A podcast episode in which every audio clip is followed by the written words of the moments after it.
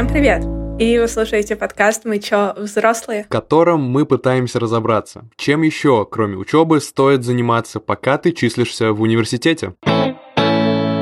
Меня зовут Таня, и я учусь на первом курсе в магистратуре политехе. А меня зовут Данил. Я учусь на третьем курсе того же политеха на экономической безопасности. И сегодня мы с вами собрались здесь, чтобы снова поговорить о стажировке. Но теперь это будет не просто какая-то там абстрактная стажировка, а стажировка в Альфа-банке. Мы вам на протяжении всего этого сезона рассказывали о том, какие возможности Альфа предоставляет э, студентам, тем, кто приходит к ним на стажировки. И сегодня к нам в гости пришла Дарина, которая как раз прошла этот путь стажировки, а сейчас уже работает в Альфа-банке в штате. Да, Дарина нам рассказала очень подробно о том, как проходит будни стажера, чем они занимаются и как вообще вписаться в коллектив Альфа-банка. Было очень интересно ее послушать. Всем рекомендую. Да, мы честно старались э, найти какие-то подводные За камни. что бы зацепиться. Да, мы Да, пытались за что-то зацепиться. Ну а что из этого вышло, соответственно, предлагаем вам послушать прямо сейчас. Ну все, поехали. Ну что, всем привет. Спасибо большое всем нам за то, что мы собрались в этот ранний час. Дарина, привет тебе. Спасибо большое, что ты к нам пришла. Привет, привет. Расскажи, Привет. пожалуйста, о себе, где ты учишься и чем вообще занимаешься сейчас. Да, как, как уже сказали, меня зовут Дарина. Я учусь в высшей школе экономики на третьем курсе на факультете МЕМ. Это факультет программистов и инженеров.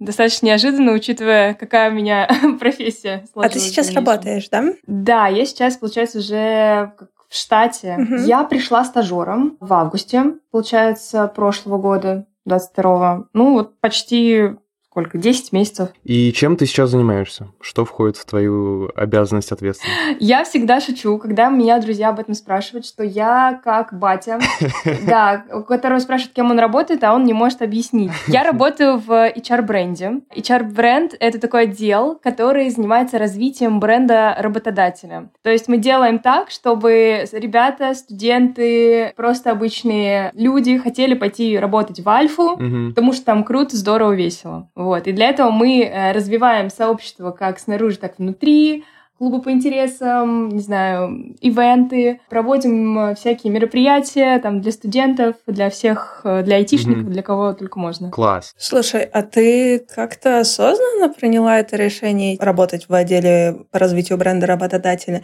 Или это все-таки было, такая позиция открылась, на такую позицию ты там и подалась в начале третьего курса? Я в августе э, 22 года я даже не знала, что существует такой А, в целом отдел, который этим занимается.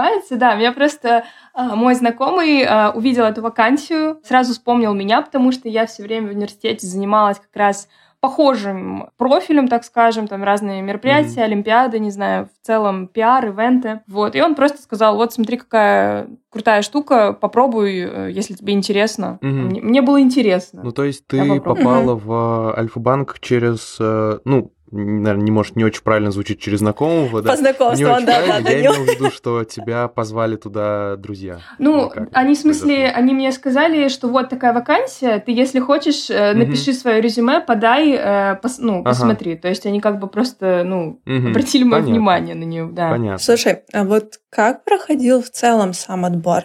То есть я, допустим, тоже работала, ну, не раз в крупных компаниях, и там отбор был достаточно серьезный. То есть сначала смотрели резюме, потом э, ты проходил онлайн-тесты, потом, если ты их проходил, тебя приглашали на интервью, после интервью был какой-нибудь ассессмент-центр, кейс-интервью, еще что-нибудь, и потом э, тебя либо брали, либо там еще на какое-нибудь собеседование с линейным руководителем. Как проходит вот такой процесс отбора стажеров в Альфа-банке? Ну, на самом деле, из-за того, что я сейчас в целом работаю над программой стажировок в Альфе в том числе и всем, мне прям такой э, профессиональный, так скажем, деформация, я могу рассказать о всех, А, но э, самое сложное, да, это э, у программистов, у разных ребят, у которых технические задания есть, потому что там действительно много этапов, там просто собеседование, техническое собеседование, ну, в общем, и так далее. А вот на похожей позиции типа маркетинг, там, HR, там скорее важны твои софт-скиллы. Получается, я подала резюме, а, которое очень долго делала. Потом а, мне позвонили по телефону HR, просто обсудили о том, что, ну, могу ли я в целом работать, там, совмещать с учебой, там, не знаю, готова ли я столько часов работать. Потом уже было собеседование с руководителем, их было два. Угу. Два собеседования или два руководителя? Нет, э, два собеседования.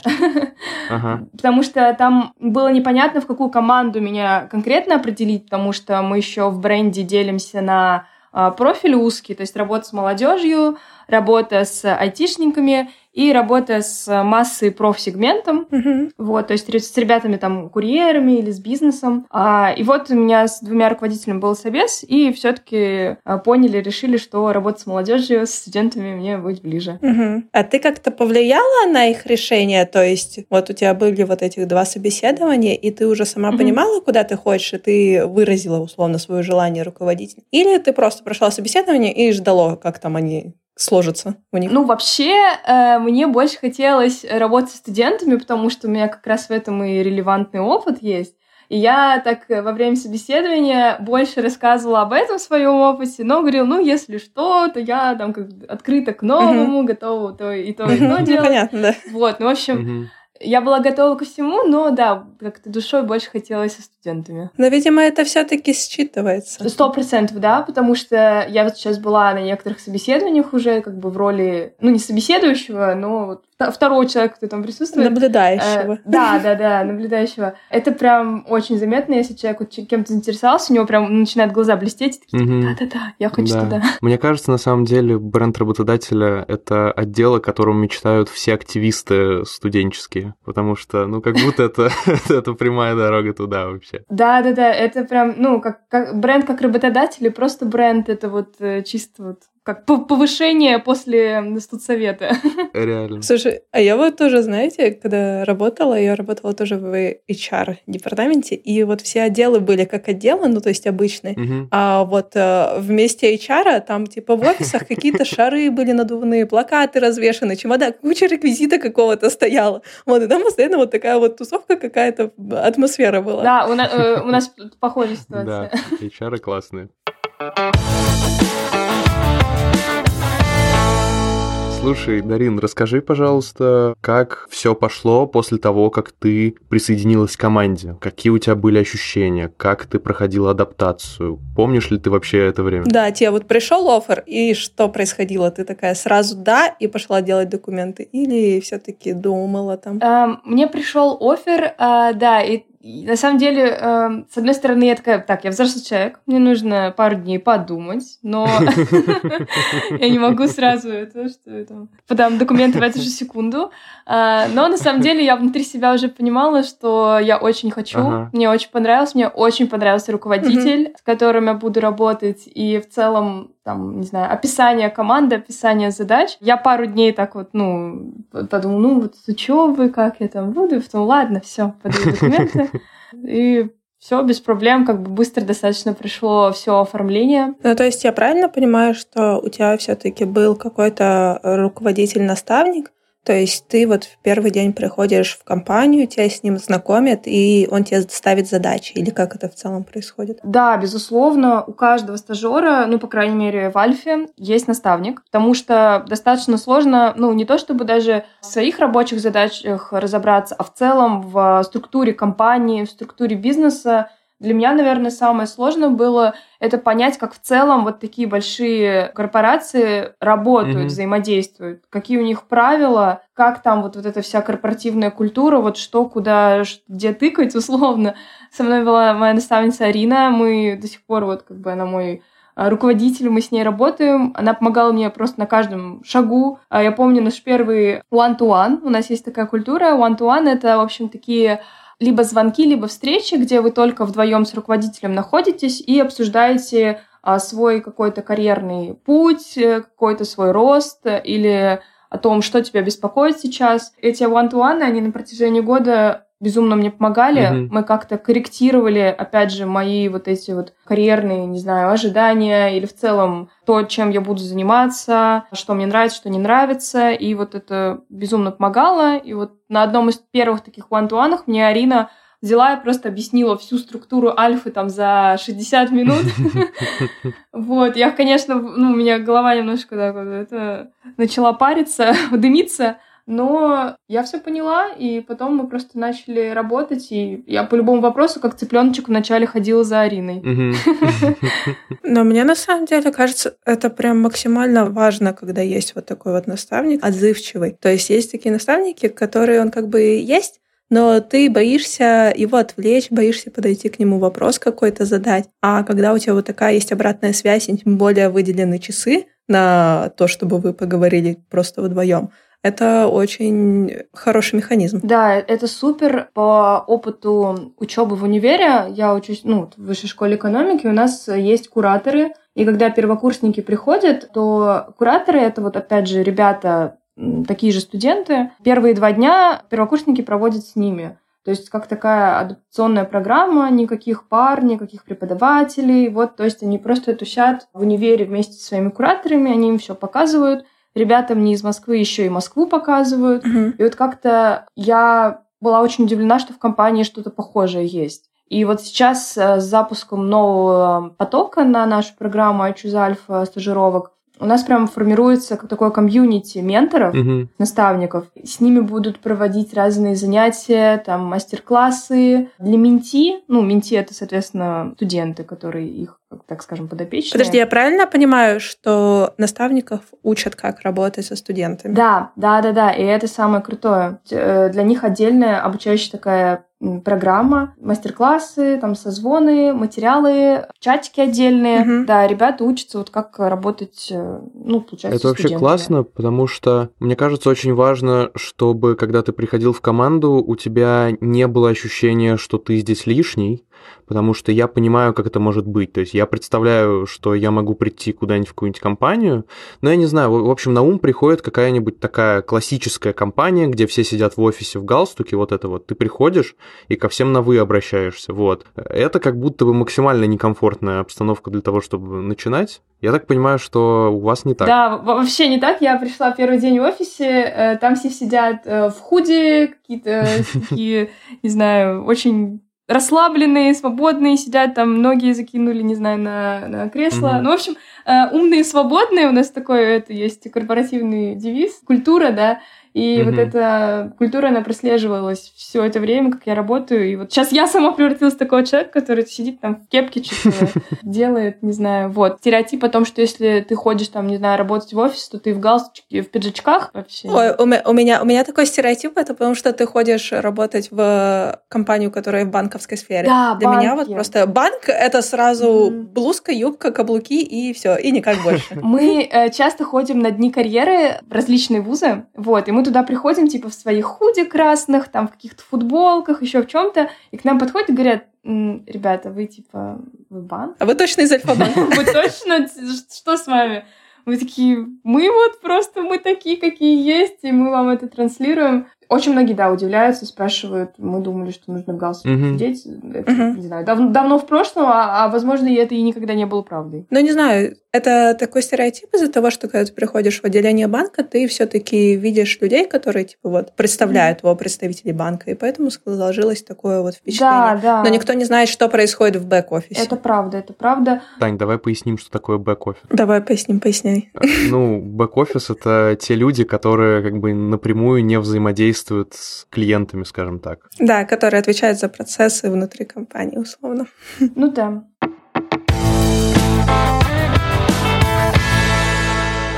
Дарин, расскажи, пожалуйста, вот э, ты приняла свой оффер, ты первый день пришла на работу, у тебя какой-то прошел онбординг условно, как ты говоришь, вам все показали, рассказали. И какое первое задание ты получила? Это, это забавно.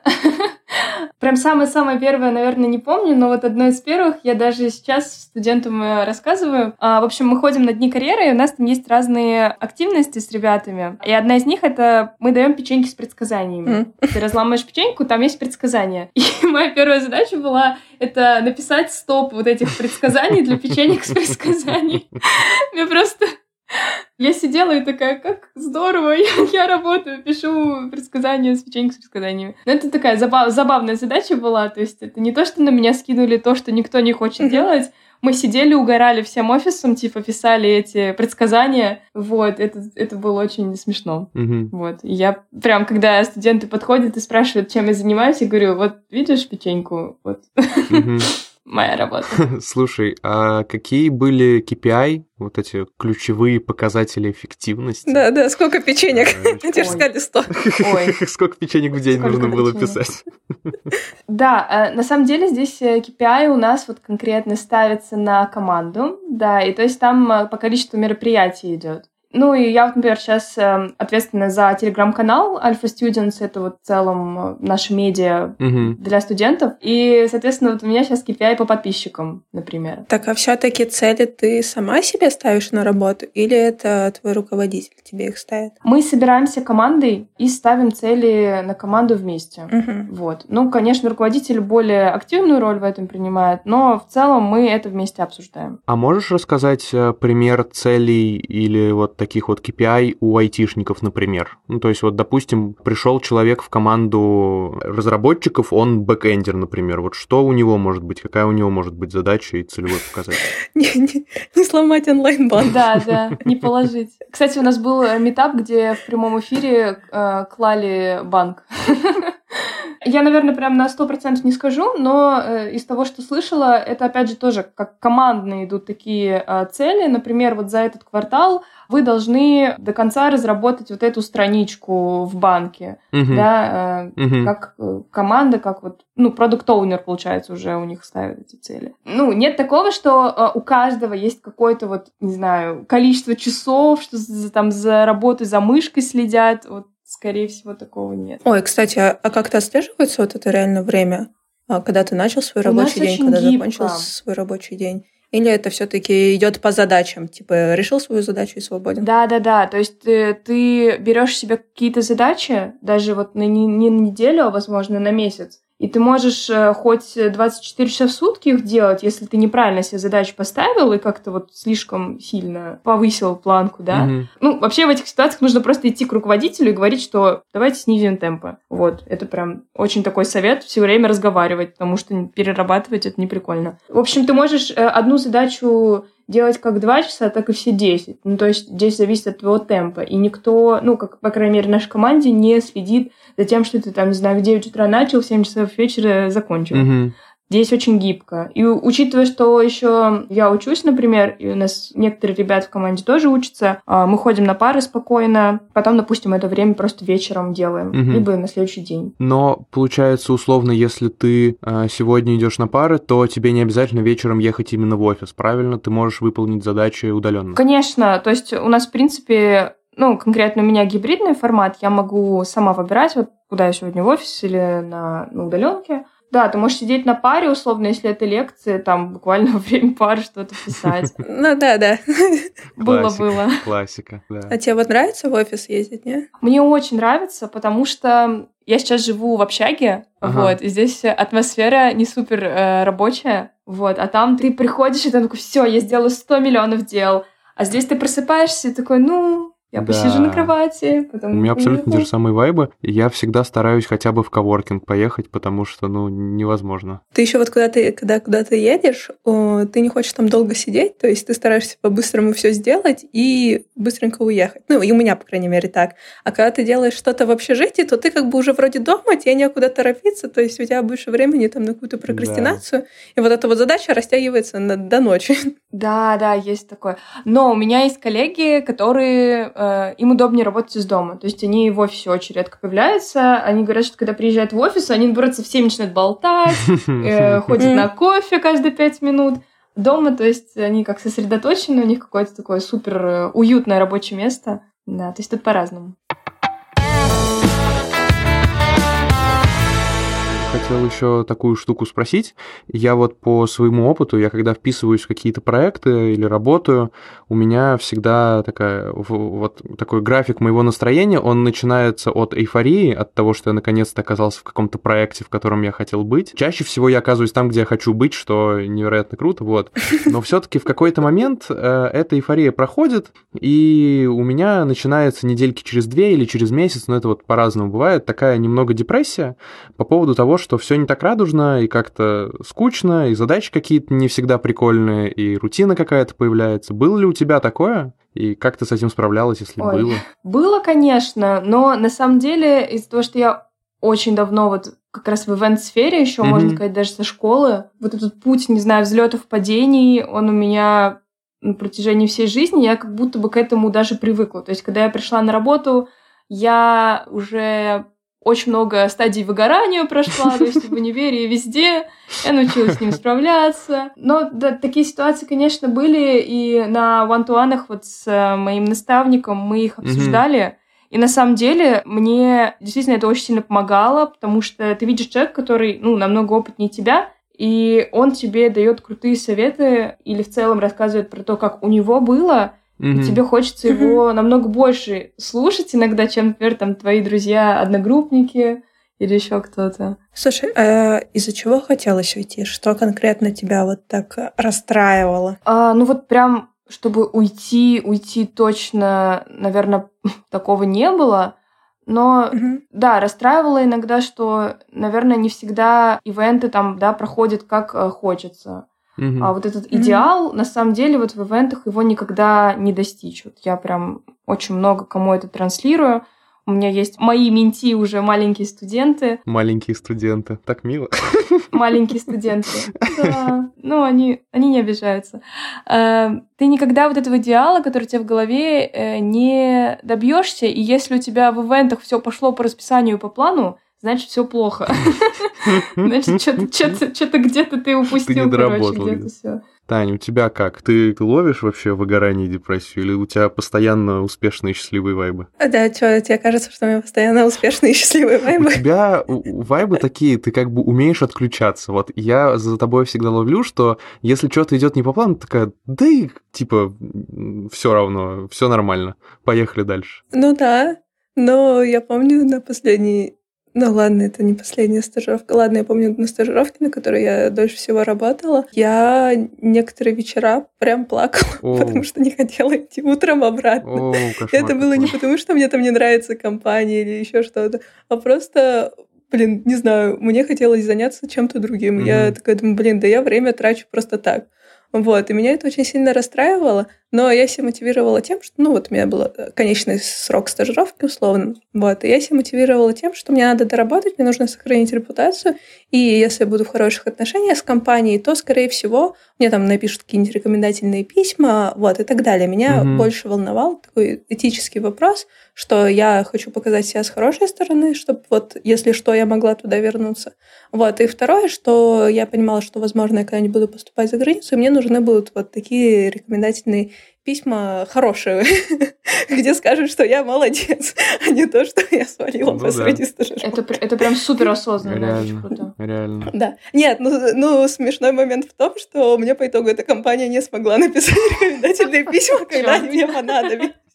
Там из-за сложности с договором, что я работала, ну, Эх. скажем так, на подрядчиков, а не прямо на них, они не могли мне письма подписать. И я такая, блин, да ладно.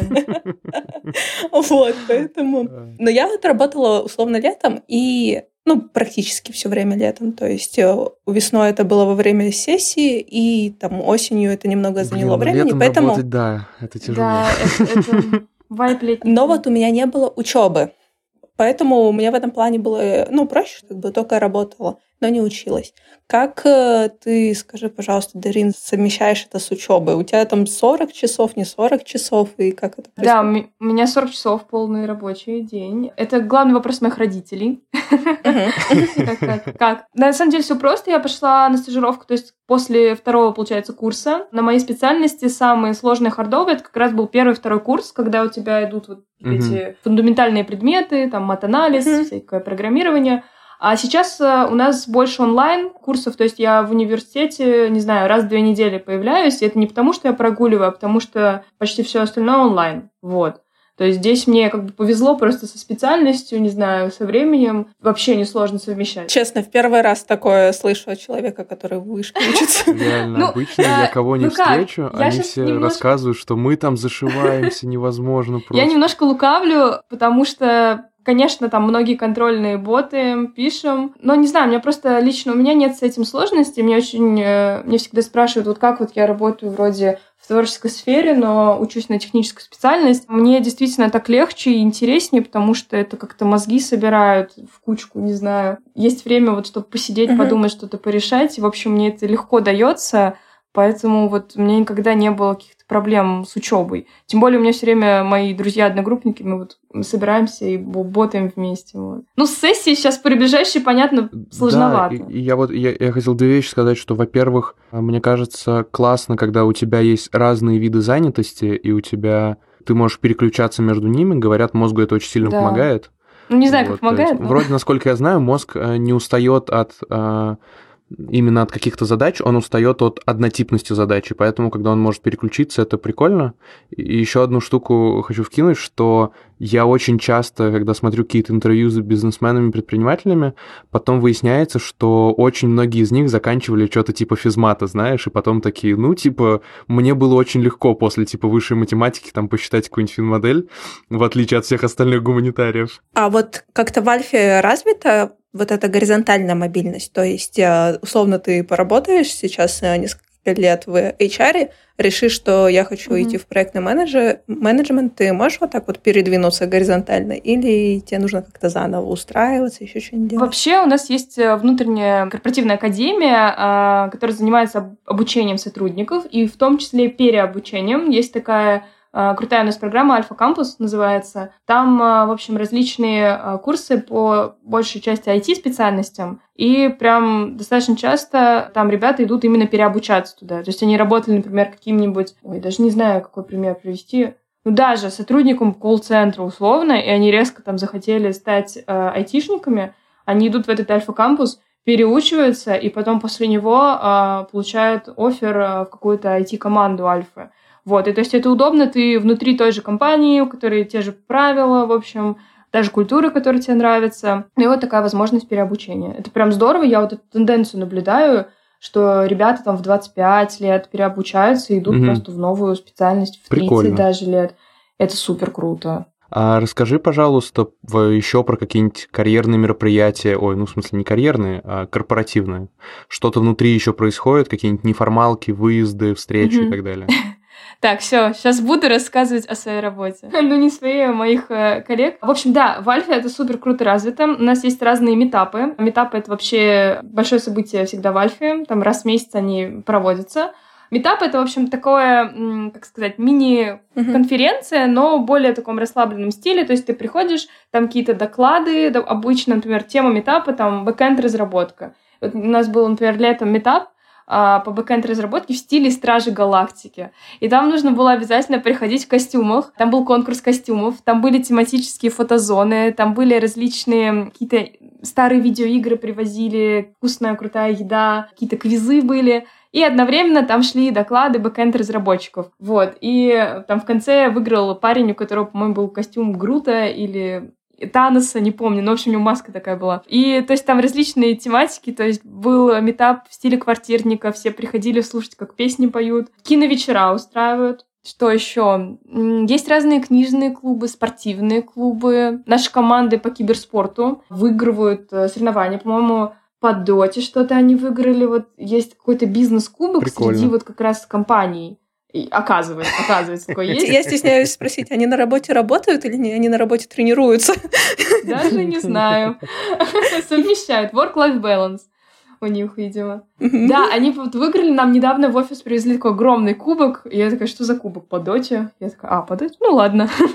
Ну, в общем, почти все, э, мне кажется, присутствует, и там куда захочешь, можешь пойти спокойно. Вот. Э, меня заинтересовал очень книжный клуб ребята собираются, книги обсуждают, вот мне вот это очень интересно. А как себя стажеры ощущают на вот таких мероприятиях? Ну, то есть ты вроде новенький в команде, ты вроде как даже никто, по сути, в компании, вот, и ты приходишь такой, никого не знаешь, и как там остальные относятся, как вот mm-hmm. влиться. А, вообще вот Альфа — это мой первый опыт вот такой именно корпоративной, да, работы, и я была очень удивлена, когда поговорила с другими ребятами насчет э, вот этого позиционирования стажеров. В Альфе у нас стажеры — это обычные полноценные сотрудники, Отличие только одно, что у них вот как бы договор с датой. Ну, то есть с датой условного увольнения. То есть есть какой-то период, когда они работают. Все задачи, которые дают, э, это не какие-то учебные, там, не знаю, задачи. Там, я в свой стажерский период а, делала супер э, здоровские мероприятия, там, не знаю, на полторы тысячи человек с огромным залом. Мы даже с нашим SEO делали разные мероприятия, то есть я в том числе была и координатором их. И здесь вот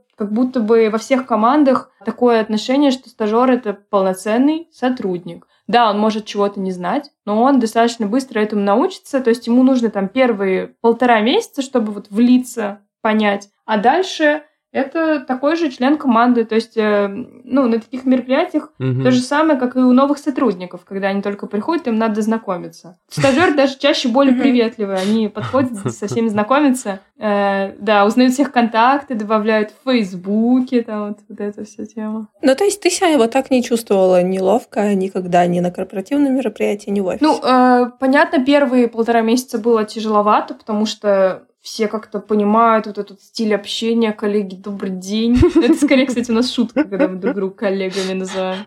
Коллеги.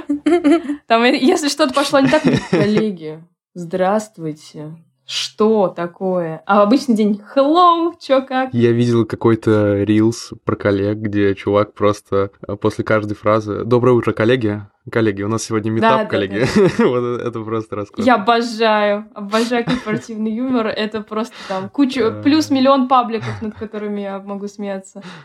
Да, вот первые полтора месяца было некомфортно, потому что ты вот не понимал среду. А сейчас у меня, наверное, каждый период жизни есть вот этот синдром самозванца, знаете, когда О, да. ты уже вроде бы поработал какое-то время, ты сделал круто, но вот что-то как-то, ну, недостаточно, вот mm-hmm. надо еще лучше. И вот э, у меня был такой период, там, когда я в школе занималась, я в театре просто играла, работала.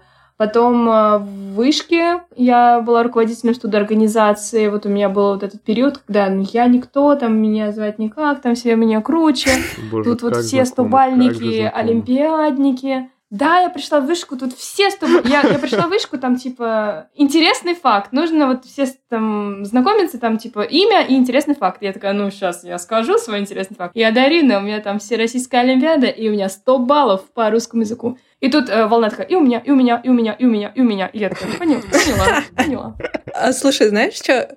Вот а, тебе тоже интересный факт о нас. У нас очень почему-то так получается, очень много гостей с высшей школы экономики, mm-hmm. и практически каждый из них говорит, что он пришел в вышку, и его самооценка упала сразу. У меня под плинтус она упала. Она прям вообще на самое дно. Но потом мне помогло что? Где-то там в ноябре я просто села, уже вот, я не знаю, мне было так плохо, и я села где-то на подоконник на парте, ой, на паре, и ко мне подошел одногруппник, и мы с ним разговорились, и он мне абсолютно мою же историю рассказал, моими же словами. И mm-hmm. вот момент, когда я поняла, что я вот не одна такая, что вот mm-hmm. наоборот, мои одногруппники думают, что это я успешная, супер успешная, да. а они на дне. Классика. А я думаю, что это они типа успешные. И вот у меня на работе точно такая же ситуация произошла когда я просто села и поговорила с коллегой, который говорит, ну вот у меня тоже, у меня вот опыт столько-то лет, но я каждый раз сомневаюсь, и у меня каждый раз бывают периоды, когда я такая, блин, вот приходят вот эти 20-летние, они вот так круто делают, а вот у меня вот, вот в таком возрасте я тоже самое делаю. А я такая, а я наоборот думаю. Ну, в общем, прям очень большой совет вот здесь общаться и не думать, что все остальные да, какие-то вот роботы. Это да, правда. да, это, это очень классно, что про это сказала.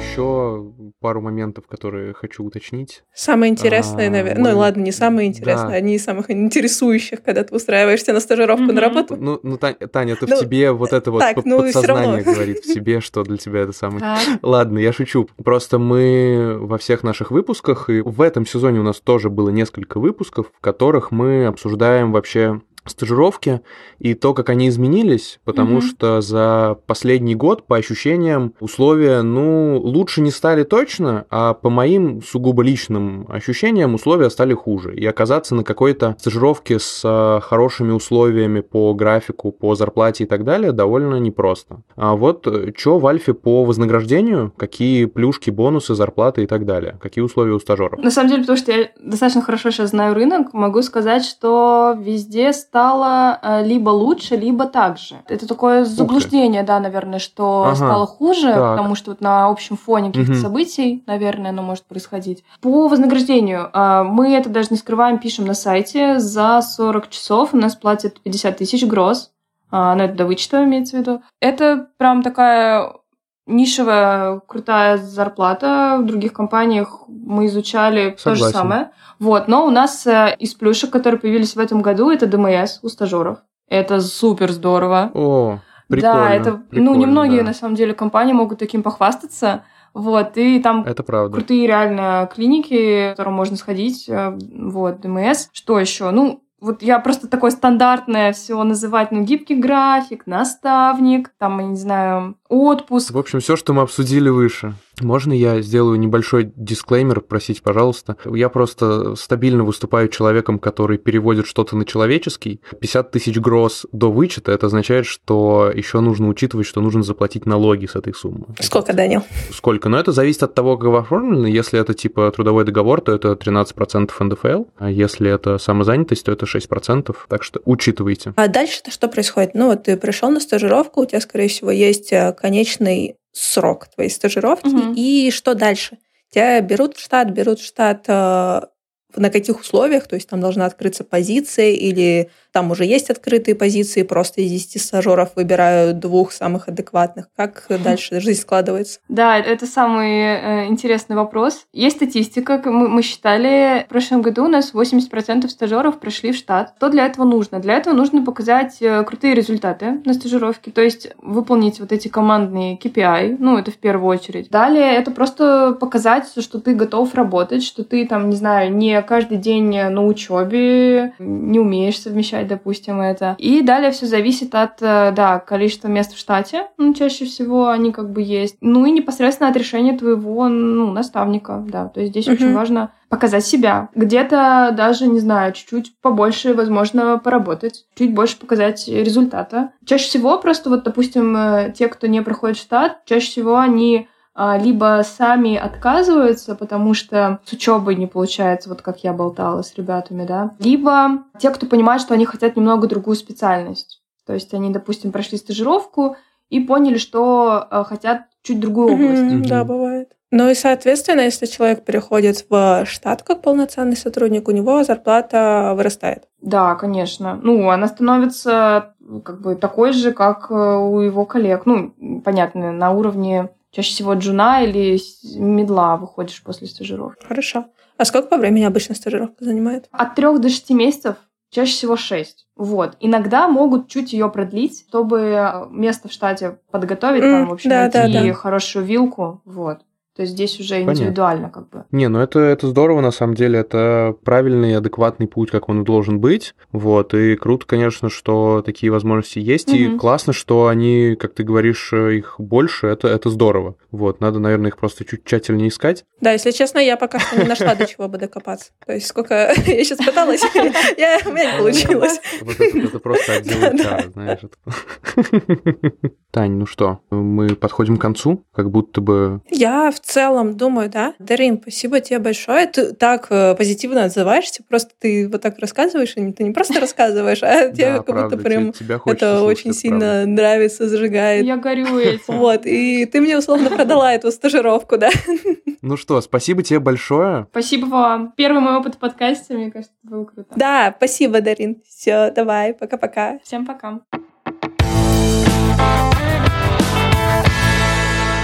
Ну что, ребят, вот мы и завершаем наш э, выпуск про стажировку в Альфе, и мы э, прямо сейчас решили еще разочек зайти на лендинг программы iChoose Alpha и еще раз все посмотреть. Здесь на самом деле лендинг сделан очень хорошо. Я как не дизайнер, но мне все равно приятно на него посмотреть. И что привлекло в мое внимание, что в базовых требованиях для стажеров нету курса. То есть очень часто в какие-то компании требуют, что типа вы должны учиться минимум на третьем курсе бакалавриата, в магистратуре или еще где-нибудь. То здесь в базовых требованиях только одно это то, что нужно уделять стажировке больше 20 часов в неделю. Так что, наверное, если есть среди вас какие-то гении на втором курсе, то они спокойно могут подаваться. Да, в общем, правда, перейдите по ссылке в описании на лендинг, посмотрите, какие есть направления. Опять же, они есть разные, не только для айтишников, не только для экономистов. Тут есть и для менеджеров, и для гуманитариев. Вот, например, есть юриспруденция и комплайнс, если вдруг кому-то интересно. Так что переходите, смотрите и пользуйтесь пользуйтесь теми возможностями, которые есть, пока они есть, собственно говоря. Опять же, да, надо пробовать. Никто вам не гарантирует, что вам по-любому там понравится. Вот, э, каждый может найти, наверное, свои подводные камни, и все равно у каждого свои mm ожидания, с которыми они идут на стажировку. Да. Но в целом выглядит так, что пробовать стоит. В общем, спасибо вам большое, что вы послушали выпуск. Удачи вам с вашими стажировками. Не забывайте подписываться на нас там, где вы нас слушаете, и на наш телеграм-канал, ссылочка тоже есть в описании. А также, как вы уже, наверное, знаете, у нас есть Boosty, через который вы можете поддержать наш проект и сделать нас с Данилом чуточку счастливее. Ну все, всем спасибо большое. Пока-пока. Всем пока.